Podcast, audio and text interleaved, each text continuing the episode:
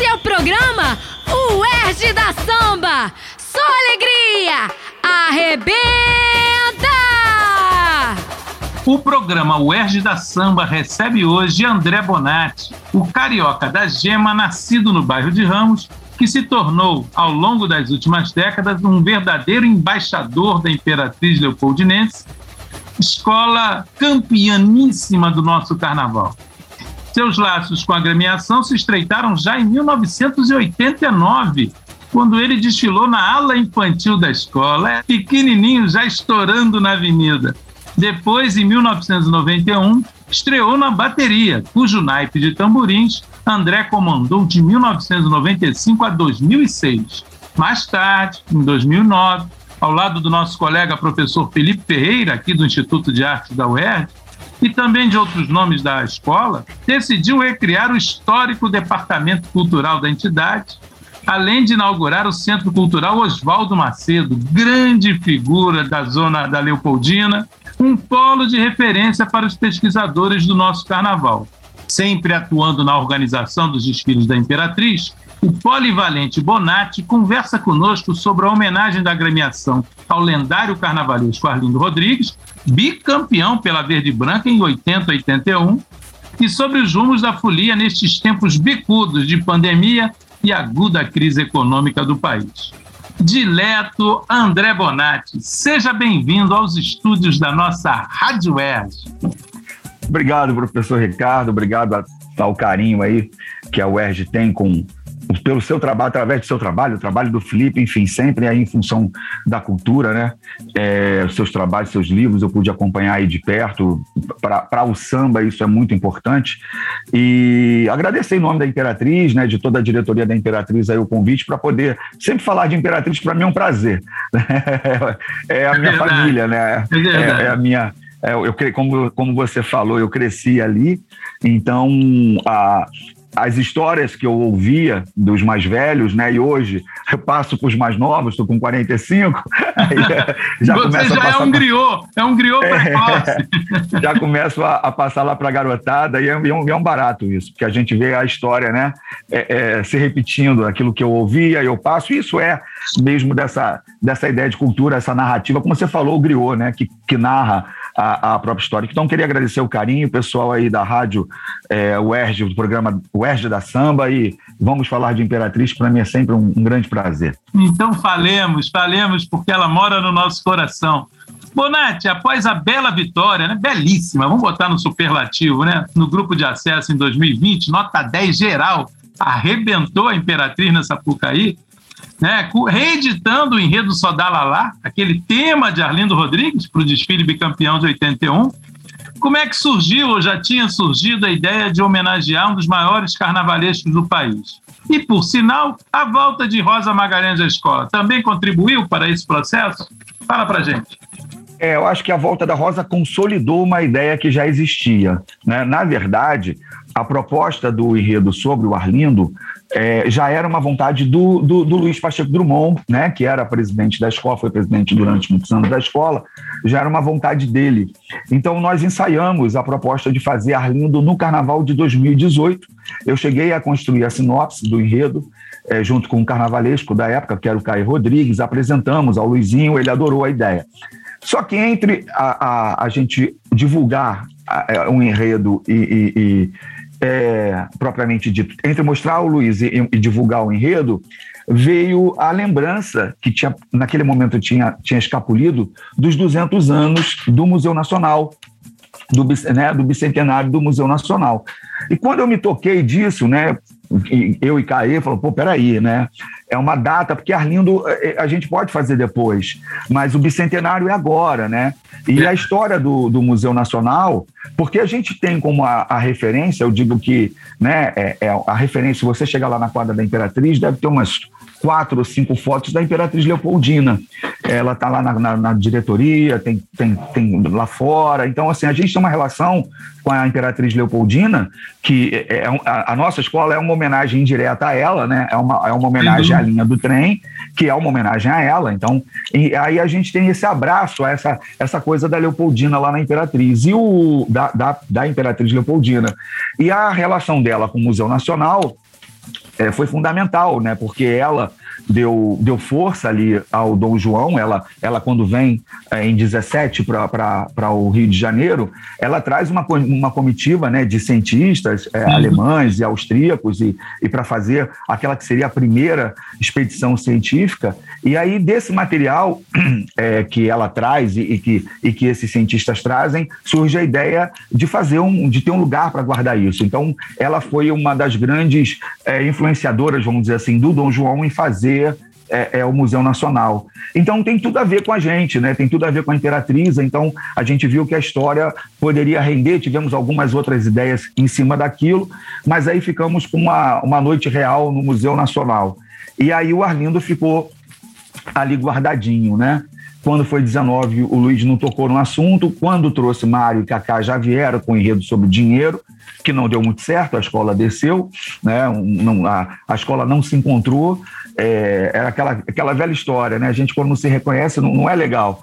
E Sim. a gente aconteceu isso em 88, quando a Imperatriz perde a figura do Luizinho, consequentemente parte do financiamento, grande parte do, do financiamento. A Imperatriz contrata o Luiz Fernando Reis, que era um dos maiores nomes da época, com seus enredos críticos. É, na Pilares, né? E isso é. E aí Luiz Fernando vai para a Imperatriz e faz Conta Outra que esta foi boa, que era um enredo que fazia uma crítica, uma sátira na história do Brasil, e a Imperatriz não se reconheceu, ficou em último lugar. Então, é, e eu acho que isso aconteceu novamente em 2019, né? Então, aí o Arlindo ficou lá guardadinho. Com a morte do Luiz, é, conversando com Marquinhos, que era o vice dele, que assumiu né, que foi quem decidiu pelo enredo Arlindo, eu tinha um enredo sobre o Dias Gomes, já pronto, já escrito. É, e o Dias Gomes é autor é, do Rei de Ramos, né? E aí, uma curiosidade, eu tinha muita vontade de fazer o Rei de Ramos. Só que o Rei de Ramos morre. Então imagina se eu faço o enredo e o Rei de Ramos morre. Pelo amor, a culpa foi dele. Então o enredo ficou na gaveta. Quando o Luiz morreu, eu achei que era uma forma de homenageá-lo, fazendo então o Rei de Ramos, já que já tinha essa, já tinha essa pesquisa sobre a obra do Dias Gomes. E aí o, o Marquinhos gostou da ideia, mas falou, Bonatti, que tal a gente então fazer o Arlindo que o meu pai tinha vontade de fazer, uma vontade que era dele, e que de alguma forma a gente também vai homenageá-lo, porque foi ele que trouxe o Arlindo para a Imperatriz, né? Uhum. Eu falei, olha, eu sou suspeito a falar, porque eu sou muito fã do Arlindo Rodrigues, acho que ele é algum, né? É, é quem deu a estética da Imperatriz, essa cara da Imperatriz é, que a gente gosta de ver na Avenida, eu topo. E aí, então, isso foi meio que assim, né? E depois a Rosa abraçou a ideia. E aí, quando Rosa abraça a ideia, aquela sinopse que eu tinha escrito eu nem mostrei, porque quem sou eu perto de Rosa Magalhães? Você tem alguma coisa escrita? Não, não, não tenho nada. Eu, ela vai saber disso, hein? Vou falar isso com ela. Eu com uma saudade absurda de ter um texto da Rosa, né? Vou falar que eu tenho alguma coisa, eu não sou maluco. Então, então Rosa nos brindou aí com, uma, com essa homenagem ao Arlindo e que, que eu acho que vai dar muito certo, muito certo. É. Você falou em Rosa, muito oportunamente. É... Ela é quem vai se encarregar de relembrar, né? Essa figura que foi um dos seus mentores ao lado de Pamplona. Né? Fernando Pamplona e Arlindo Rodrigues são os decanos do Teatro Municipal e Pamplona até do, da própria Escola Nacional de Belas Artes à época, que tem lá aquele grupo seleto, né, com Joãozinho 30, Maria Augusta, Lícia Lacerda, a Rosa, depois o Max, quer dizer, eles prepararam uma geração de carnavalescos para o Rio de Janeiro. E os dois, Rosa e Arlindo, somam sete títulos pela Imperatriz na Avenida, mas com perfis estéticos distintos, bem diferentes, você sabe bem disso. Por isso eu lhe pergunto como você descreveria cada uma dessas figuras né, na história da gremiação e até sobre sua concepção plástica de narrativa visual.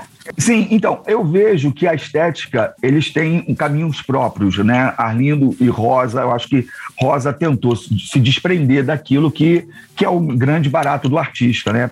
Pega as referências, ela falou isso no enredo da antropofagia, a coisa do brasileiro de devorar né, a cultura externa e, e, e fazer uma coisa genuinamente, né, uma coisa própria. Eu acho que Rosa é, é isso. Sim. Então ela devorou tudo aquilo de Pamplona, de Arlindo e de, da, daquela revolução salgueirense e criou né, conseguiu ter o estilo próprio, é, é, tanto na estética quanto na narrativa. Mas eu vejo o seguinte: o Arlindo, a importância que eu vejo do Arlindo para a Imperatriz é porque a Imperatriz ela já tinha um discurso. Eu vejo que era uma escola que já tinha um discurso, porque ali na virada dos anos 60 para os 70, ela embarca com muita força na, na, na, Semana de Arte Moderna, ou nas obras né, da Semana de Arte Moderna. O modernismo, né? Ela virou a escola modernista. Exatamente. O curioso, na verdade, é que era uma escola que naquele momento tinha entre os seus diretores, o próprio Oswaldo Macedo, doutor Jorge, que é irmão do Toninho professor, né, que é, é, é um, foi um grande é, é, diretor de departamento cultural da Imperatriz, o próprio Zé Catimba. Então a escola tinha nomes ligados à esquerda, ao movimento né, é, estudantil e, e, e, alguns até outros grupos, mas a escola embarca num discurso fanista. Isso é curioso, que ninguém. É uma contradição, né? É, ninguém conseguiu me, res... me responder aí do porquê né, é, é, a escola ter na sua, na sua, no, no, seu grupo de pensadores, pessoas ligadas ao, vamos dizer assim, ao modernismo mais do pau-brasil, mas enveredar mais para o discurso do verde-amarelismo. Mas, enfim, independente disso, a escola tinha um discurso faltava uma estética, porque aquilo ali não era. Então, acho que Arlindo, ele traz isso. Ele pega uma escola que já tinha um discurso, né? A Imperatriz já era reconhecida por ser uma escola modernista, vamos dizer assim, e ele então traz uma estética. Então, acho que isso é fundamental, porque a escola não tinha, a escola não tinha uma cara, ela não se, não se enxergava na avenida. Uma identidade visual, né? Uma identidade visual, é. E acho que Rosa, porque entre esse gapzinho do Arlindo e a Rosa, veio o Max. Né? O Arlindo nos deixa em 87, o Max faz é, 89, 90, campeão, né? é, Viriato em 91, é campeão com liberdade. Então eu acho que quando Rosa vem, ela, ela consolida um pouco essa ideia da Imperatriz, que é uma escola que gosta de contar história. Uhum. Porque a escola tinha feito muito sucesso com Liberdade e Liberdade, e eu acho que Rosa, então, navega um pouco por essa questão da história. Mas o grande barato, e aí é, é, é, é Rosa Magalhães, ela é única, né? Ela sempre procurou aquela curiosidade, aquilo que a gente não aprende no banco da escola, né? Então você pega, na verdade, é, um exemplo, se a gente pegar o JEG, o enredo do JEG, Isso. é um enredo que fala da primeira expedição científica brasileira né, ao, em território nacional, promovido lá pelo, pelo Instituto Geográfico Brasileiro através aí, do Dom Pedro II, enfim. Mas ela conta a história da chegada dos jegues com Gonçalves Dias e tal, tal, tal. Então, assim, é, e tantas outras histórias que ela conta. É, inclusive o fracasso do camelo, né, que mostra aquela coisa da importação é, e do nativo isso, adaptado. É, e, e, e, e, termina com uma cena que, é, que eu acho que esse é o barato, né? Eu estou falando ali em 95, por exemplo, Sim. eu depois até fiz faculdade de História, mas naquele momento eu vi ali um Dom Pedro I é, é, em cima de um jegue. Eu sempre tive na minha memória aí da, aquela coisa do quadro do Pedro Américo, né? Ele num alazão branco, independência ou morte, morte. Quase um mito, né? Exato. Então eu acho que os dois consolidam a, uma estética própria, mas, o, o, professor, eu vejo que a narrativa é muito parecida. Porque a Imperatriz, eu vejo que ela é uma. É, é, aí eu não estou dizendo que eu concordo ou não concordo, mas Sim. eu protejo isso e eu defendo isso, que é a cara da escola. Eu vejo ela mais uma escola Gilberto Freire, sabe? Aquela coisa do, do, do, do mito das três raças. Você, porque As matrizes você... da brasilidade. É porque se você pegar, por exemplo, o Arlindo, ele faz isso o tempo todo, né? Onde canta o sabiá, é, é isso. Depois a gente tem o, o, Maxi, ele faz Tropicália, né? O negro aqui chegou, o que plantou floriu, pro força do destino a raça coloriu. Então, assim, é, é não teve um, o escravizado, acorrentado, morrendo no porão, jogado ao mar, não chegou, floriu e tal. E a própria Rosa, no descobrimento do Brasil, o samba fala: o branco, o negro e o índio, num encontro a origem da nação. Então eu vejo que a narrativa é parecida. A Imperatriz tem esse olhar. Né? E, quando Caê faz o enredo sobre a África, o Ashaniquenda, é, e o próprio Mandela, eu falo isso com ele: olha, tomam cuidado, porque a escola não é muito a vertente da escola esse embate né? É, pelo contrário, a escola canta é o romantismo, né? Enfim, então eu vejo que, por mais que a estética do Arlindo e da Rosa sejam coisas próprias, o discurso é parecido, eles, eles se encontram. Entendo, entendo. Ele, fez é, Dalva de Oliveira, ela fez Chiquinha, Gonzaga, né? Então acho que eles têm, têm algo em comum, sim. Talvez um glamorize mais, o outro, a outra seja um pouco mais antropofágica, né? Rosa gosta dos detalhes antropofágicos. Diga Campos do Goitacazes, aquele sim, outro claro, é. histórico de vocês. Mas, enfim, são, são matizes né, de, uma mes, de um mesmo vetor que caracteriza a partir de Arlindo, em, né, sobretudo, o perfil, a identidade visual da escola. Está muito claro. Vamos abrir um pouco o leque. Arlindo é o tema da Imperatriz. Martinho da Vila, o destaque aqui da Azul e Branco da Terra de Noé. Cartola, Jamelão e Delegado são o grande mote da Mangueira. Finalmente, Cartola, depois de ser esquecido em 2008. Ô, tristeza aquilo. Trocaram Cartola pelo Frevo. Nada contra o Frevo, ao contrário mas a, acontece, né? Elas estão evocando seus baluartes. Isso seria uma, uma maneira, né, de fortalecer a nossa arte popular, assim como também outro grande tema, né, os enredos sobre negritude vêm se somar a essa luta contra o preconceito racial nessa época de tamanha intolerância no país. É possível fazer essa ilação ou é um, uma precipitação nossa? Não, eu acho que é, é, existe sim essa relação, mas eu vejo que é uma, é uma questão que também vem é, através do momento que nós estamos vivendo. Por quê? Até agora a gente não tem ainda a certeza absoluta né, do carnaval. Uhum. Ponto. Então, a, a gente entende que quando existe o um investimento é, de uma empresa, de uma cidade, de um estado, numa escola de samba, ela quer ter a certeza de que aquilo ali vai acontecer. Né? Então, diante das incertezas, acredito eu que nenhuma escola tenha sido procurada para fazer o enredo desses enredos que a gente né, chama de enredos patrocinados, porque a gente está vivendo um momento grande de recessão, enfim, tudo aquilo que o Brasil está vivendo hoje.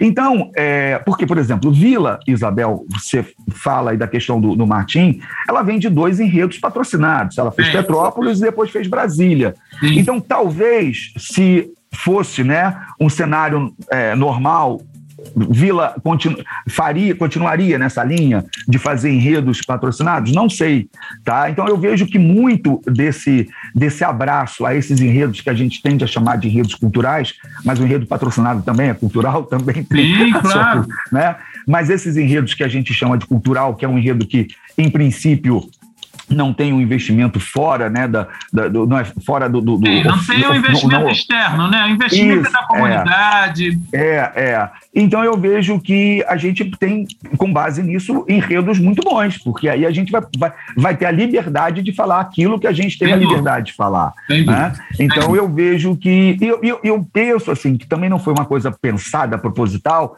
mas eu gosto dessa ideia de que no, quando a Imperatriz, em 2020, é, fez o enredo do a, a reedição do Lamartine, eu acho que de 12 escolas, sete ou oito vinham com enredos africanos. Então, é, a, quando a Imperatriz entra na avenida com um trem todo colorido, com um bonde, sabe? eu acho que aquilo ali deu uma. Sabe quando você está tomando cerveja, cerveja, cerveja e toma um copo d'água para dar uma limpada, sabe? Uma coisa assim. Eu acho que deu uma limpada. E isso fez muito bem. Isso é, é bom. Não, não, não eu, eu, defendo o, o enredo de, de, de temática africana até o último fio de cabelo. Mas eu acho que ter escolas que, que possibilitem esse respiro é, naquela noite de desfile é interessante. Então, eu, eu vejo que a Imperatriz para 2022 ela vai repetir isso, não é? Porque das 12 escolas, é, seis são enredos de, propriamente temática africana. Se nós colocarmos aí Vila com Martinho e Mangueira com, né, com os três negros de Mangueira, Sim, a gente passa para isso, a gente passa para oito escolas com temática africana, né? E aí a Imperatriz que vai trazer, claro, porque vamos falar de Salgueiro, e a referência aí é a, a parte africana do Salgueiro, Sim, né? temas afro-libertários. É, isso. Então, é, é, mas eu vejo que a Imperatriz vai cumprir esse papel ali, de novo, de dar um respiro no tema, sabe? Da pessoa dar aquele, aquela respirada e ver algo diferente. Se é bom, ruim, não sei, mas não, que vai ser diferente das outras A questão é que o tema é, o tema é mais do que válido. Homenagear Arlindo é mais do que válido, porque Sim, claro, Arlindo homenageou a negritude como poucas pessoas fizeram na Avenida. Aliás, eles são os, os grandes pioneiros dessa defesa. Né? Já abrem em 60 com o Quilombo dos Palmares. Só abrir com sim, o Quilombo dos Palmares sim, é. fechou. Abriu e fechou. Entendeu? Já sacramentou. E depois vem Chica da Silva, que para mim é um dos mais belos temas que a Avenida explorou, né? Bahia de Todos os Deuses, até a festa para o Rei Negro em 71, que foi aquela explosão, graças ao samba do Zuzuca também. Enfim, é, então não deixa de ser, também será homenageada a, a, a, questão da negritude com a exaltação dessa figura que teve sensibilidade e coragem para isso naqueles tempos de enredos cívicos, embaixo de ditadura, etc, etc. Então, não há problema, não há restrição ideológica nenhuma a isso, ao contrário. Agora você lembrou, falou do problema do patrocínio, que a incerteza, da, da, digamos, dos patrocinadores externos sobre a conveniência de aplicar seus recursos em algo que ainda está inseguro ou que está indefinido. E eu lhe pergunto, esse carnaval de 2022, né? O problema é que aqui no Brasil as idas e vindas da pandemia foram praticamente surreais. Acontece de tudo, não se chega a acordo sobre a entrada dos estrangeiros, se vai ter passaporte, se não vai ter passaporte, PCR. É, uma, é um tiroteio, é um fla eterno. O Brasil é um, é, um, é, um, é um Palmeiras e Corinthians, é um Fla-Flu, é um Grenal, isso aqui é uma loucura. E aí a gente fica né, se indagando, porque ainda tem a, a crise econômica. E ela, os números agora estão mostrando inflação de mais de 10% e projeção de PIB negativa no ano que vem, talvez. Então, é, qual é a sua projeção para o futuro do evento que, por conta até dessa conjuntura adversa, está sendo praticamente hostilizado por certos setores que querem vê-lo banido do calendário festivo da nossa, né, da nossa brasilidade. Como você vê esse quadro? É complexo isso, professor. Primeiro, acho que tem essa questão mesmo de, historicamente, né, é, excluírem o carnaval, como, né, colocarem o carnaval é, como algo menor, como uma cultura menor, né, sempre foi assim. Uh, e eu vejo que. Né? Festa pagã. É, é, é isso aí. E aí, isso, na verdade, é, é, é um, é um, o que a gente está vendo hoje é um reflexo histórico de Brasil, né? Desde o intrudo até a proibição de, enfim, de, de sambistas na festa da Penha, e aí a gente vai passando por uma, né, uma série de. E, e eles vão justamente é, é, encontrando motivos para que justifique que isso acabe, né? O motivo da vez é é o coronavírus e, seus, e suas variantes e tal. Então, isso para mim cai por terra é, no discurso, porque esses que fazem isso, eu não vejo ter o mesmo discurso para esses eventos aí bancados por essa galera que canta o agronegócio né? Então a gente vê aí esses grandes festivais de música sertaneja e eu não vejo ninguém que, que hoje, porque não era assim não, enquanto eles defendiam que a gente tinha que ir para a rua e aglomerar, nós estávamos nos protegendo em casa, usando máscara, esperando a vacina, né? Aí agora que nós, né, nos isolamos, porque nós fomos responsáveis, né? Nós não chamamos isso em momento algum de gripezinha. Sim, ninguém então, encheu nós... quadra. Ninguém encheu Exa... quadra. Exatamente. Então hoje que nós estamos vacinados, né, que a gente vê um percentual aí de internação praticamente zerar nos hospitais municipais, enfim. Então, eu, aí eles criam um discurso de que o carnaval vai trazer mais 600 mil mortes, enfim. Então, isso é a primeira coisa que tem que ser quebrada. Uma outra situação que eu vejo é, é, é justamente a gente separar, eu não sei se isso é possível, deixo claro, que é o carnaval de rua do carnaval da Sapucaí. Né? O carnaval, eu vejo que a postura do prefeito é, tem sido, pelo menos, sempre falar: olha, eu não estou dizendo que não vai ter, mas eu também não estou dizendo que vai ter. O que eu não posso é chegar para uma escola de samba, isso aqui não é Salvador, que eu vou chegar em janeiro, avisar que vai ter carnaval, eles colocam um trio elétrico na rua e está resolvido o problema. Sim. Uma escola de samba precisa de tempo para se preparar. Tem lá toda uma produção de saberes durante esses seis meses que antecedem um desfile que a gente não pode passar por cima. Né? É, são, são, são, são referências históricas, o processo de escolha de samba enredo, enfim, tudo aquilo que a gente tem, né? os ensaios, o ganhar as ruas do bairro, aquela coisa toda que a gente precisa, não é uma coisa, não é uma coisa que está pronta. Isso não é precisa é automático, ser não é automático, é, é uma construção é, Sempre. E aí, ah, então é isso, ele deixa claro: olha, as escolas têm que se preparar. Caso tenha, né, as escolas estão preparadas. Então eu vejo que a gente está com esse olhar. A gente acredita que vai ter o, o desfile, ainda não posso afirmar que a gente teria um carnaval de rua, mas eu acho que vai ser muito difícil. Eu estava vendo um amigo meu falando assim: tá bom, então se eu não vai ter carnaval de rua, mas eu não estou proibido de andar de metrô, porque eu ando todo dia no metrô cheio para ir trabalhar. Sim, então, se BRT, eu botar minha fantasia. No BRT é, lotado. Ele, ele, falou: e se eu botar minha, minha fantasia e ficar andando de metrô para cima para baixo? E se todo mundo resolver botar sua fantasia e ir para o metrô? Vamos ter um carnaval, o carnaval do bonde, vai pro metrô, entendeu? Então, e aí você vai falar que não pode? Ué, mas o cara pode pegar o metrô todo dia lotado para ir trabalhar? Pode. Então, é, eu acho que vai ser difícil segurar esse, esse movimento espontâneo que vai vir das ruas.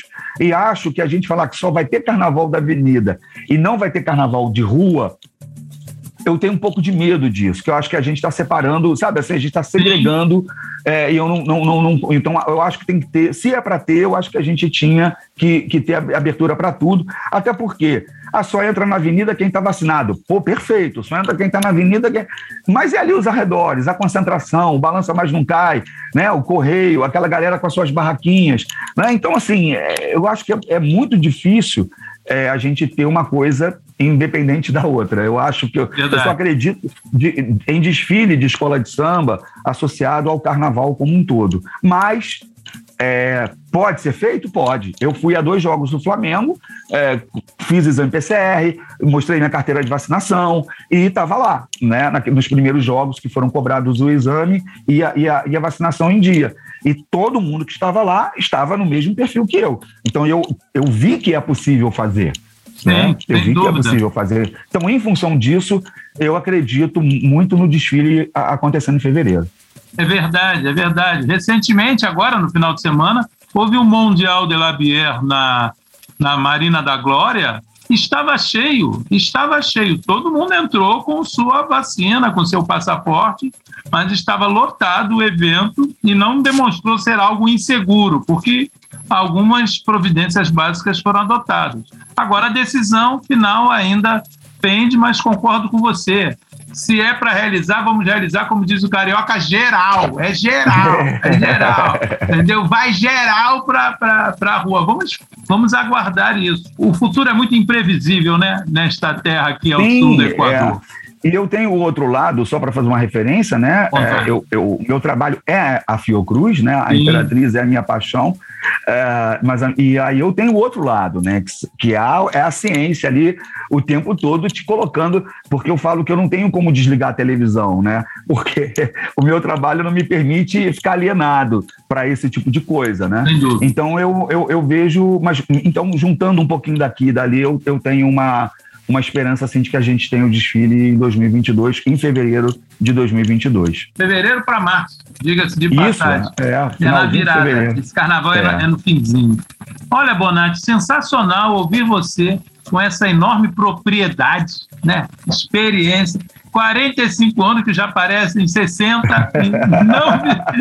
não, não na fisionomia, mas sim no traquejo, na experiência. Eu já posso, eu já posso, eu já estou feliz porque eu já posso para a velha guarda, porque para a velha guarda você tem que ter 45 anos e 10 anos de escola. Então não. eu já cumpro os requisitos para a velha guarda. Você, você é polivalente, você já teve no DP Cultural, você já teve no naipe dos tamborins, você já, já fez tudo, ala infantil, você vai é. ser o.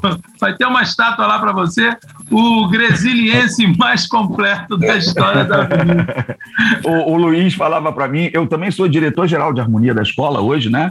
que é uma comissão, e, e sou o responsável, a ala de compositores da Imperatriz é ligada ao departamento cultural, né? Então eu também sou responsável pela ala de compositores. Mas a melhor, então assim, eu sou tanta coisa, mas a melhor definição para mim na Imperatriz, quem me deu foi o Luizinho Drummond. Ele falou: você é meu ponta de lança. É isso, já que você é flamenguista, você é o Gabigol da Imperatriz, é o Gabigol. Olha, André Bonatti, um prazer enorme revê-lo aqui por esta via. E em breve estaremos ouvindo, né? Você comandando a Imperatriz na pista da Sapucaí. Aguardem e confiem, porque 2022 vem aí com novidades. Um abração, amigo, e tudo de bom.